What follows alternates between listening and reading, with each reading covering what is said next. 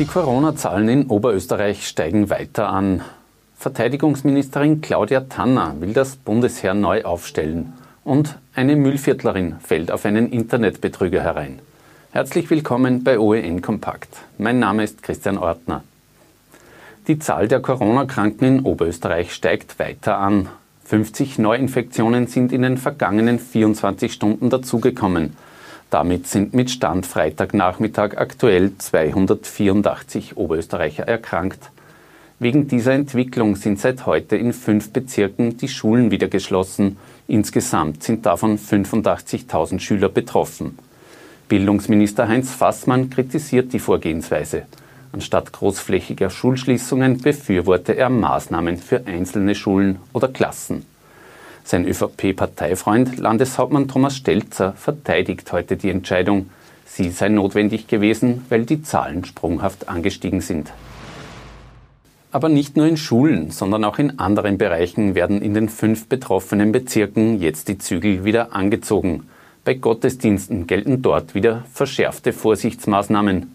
Bis kommenden Freitag geplante Feiern von Erstkommunion und Firmungen müssen verschoben werden. Auch Pfarrfeste und andere Versammlungen können nicht stattfinden. Und in Linz hat Bürgermeister Klaus Luger für das bevorstehende Wochenende eine Aktion scharf angekündigt. Polizei und Ordnungsdienst werden da verstärkt kontrollieren, ob Fahrgäste in Bussen und Straßenbahnen eine Maske tragen und ob der Mindestabstand in der Gastronomie eingehalten wird.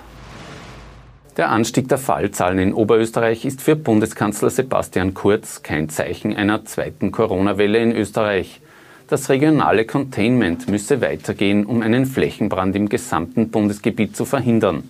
Eine Rückkehr zur generellen Maskenpflicht halte er für nicht sinnvoll. Was wir nicht vorhaben, ist eine österreichweite Reaktion auf einen regionalen Cluster zu setzen. Wenn wir gerade einen starken Anstieg in Oberösterreich oder in Wien erleben, ähm, dann ist der nicht damit zu lösen, dass äh, in Kärnten die Menschen wieder Masken tragen.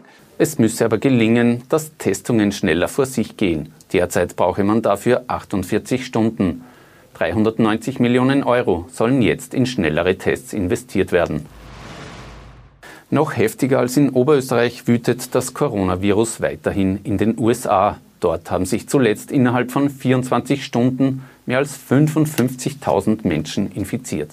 Das ist der weltweit höchste jemals gemeldete Wert.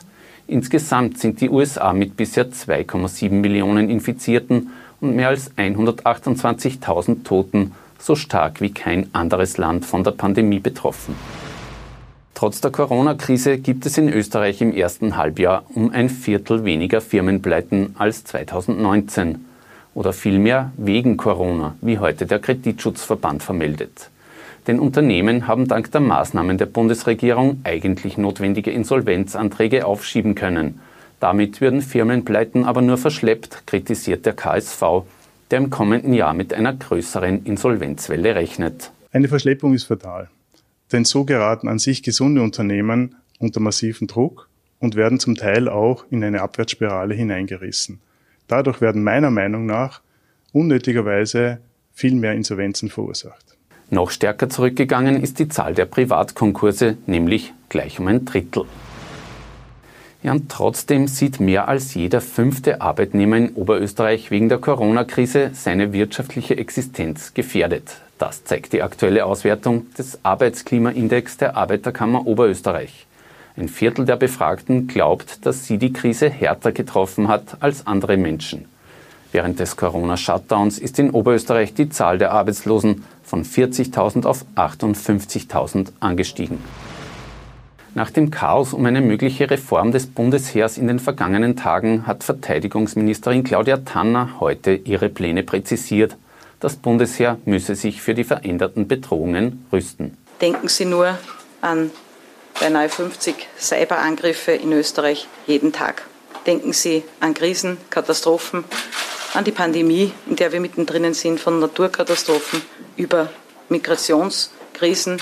Die Corona-Krise hat eine erstmalige Teilaufbietung der Miliz auch notwendig gemacht. Auch beim Personal müsse es Veränderungen geben. So soll das Team im Bereich Cyber Defense von 20 auf 250 Mann und jenes der ABC-Abwehr von 500 auf 750 aufgestockt werden. Zudem will Tanner Kasernen sanieren und modernisieren. Starten soll die Reform ab kommenden Jahr. Während die Schüler im Osten Österreichs in die Sommerferien starten, empfiehlt der Rechnungshof heute Änderungen bei der Zentralmatura. So sollten die Klausuren etwa nicht mehr von den Klassenlehrern, sondern zentral korrigiert werden. Bei einem Fünfer solle es keine mündlichen, sondern nur mehr schriftliche Kompensationsprüfungen geben. Und die Beurteilungskriterien seien zu streng, heißt es in dem Bericht.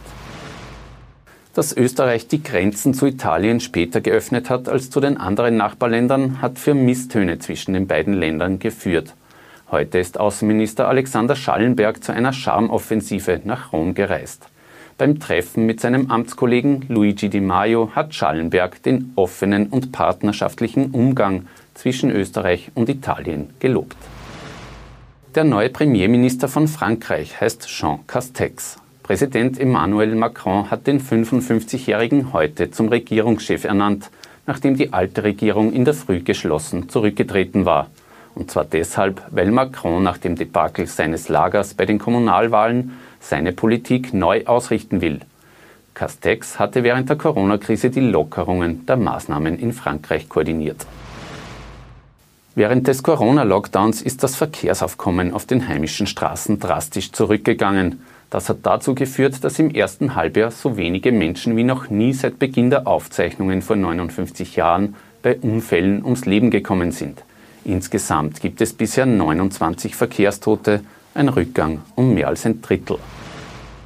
Fast 20.000 Euro hat eine Müllviertlerin an einen Internetbetrüger bezahlt. Der hat sich als im Jemen stationierter US-Arzt ausgegeben und der 45-Jährigen eine Beziehung in Aussicht gestellt.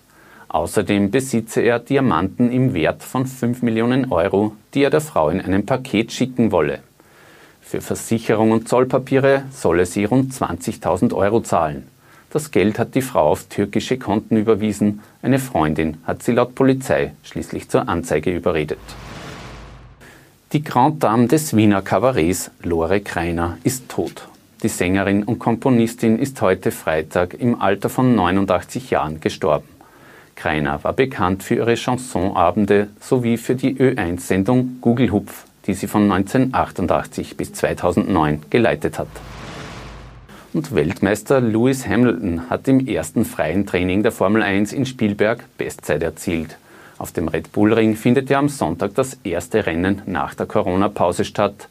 Zwar ohne Zuschauer vor Ort, dafür aber mit mehr als 50 Stunden Fernsehberichterstattung über das gesamte Wochenende. Das volle Programm also. Aber auch Nicht-Formel 1-Fans darf ich im Namen des OEN-TV-Teams ein schönes Wochenende wünschen. Wir sind am Montag wieder für Sie da. Auf Wiedersehen.